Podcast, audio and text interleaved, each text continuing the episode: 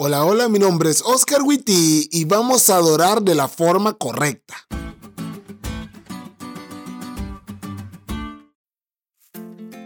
Feliz semana amigos. Ya sé que se acabó el sábado y eso es triste, pero esperamos que este sábado haya cargado la pila de todos.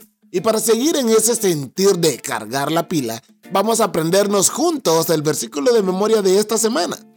Dada Jehová la honra de vida a su nombre traed ofrendas y venid delante de él, postraos delante de Jehová en la hermosura de la santidad.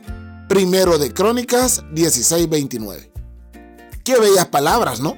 Parecen las palabras de alguien enamorado, parecen las palabras de un adorador. ¿Un adorador, pastor? Sí, un adorador.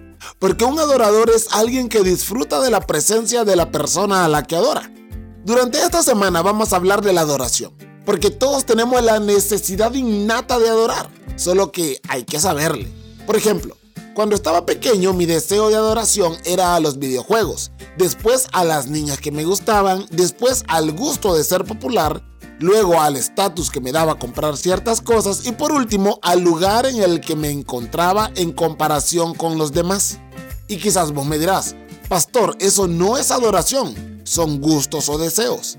Pero en realidad no, todo aquello que ocupa en el corazón un lugar predilecto, a lo que le das tiempo, esfuerzo y recursos de forma especial, es algo a lo que estás adorando. Hoy en día, por el mundo manchado por el pecado en el que vivimos, todo está distorsionado y nuestra necesidad innata de adoración está mal encaminada. Y terminamos adorando otras cosas, como yo, en las diferentes etapas de mi crecimiento, o terminamos adorando a Dios, pero de la forma incorrecta. La verdad, no sé cuál de las dos está peor. Por eso es que si estamos hablando de la educación, tenemos que hablar de adoración, porque vale la pena aprender a adorar de la manera correcta. Postdata. Al hablar de adoración, no solo estamos hablando de música, ni empiecen.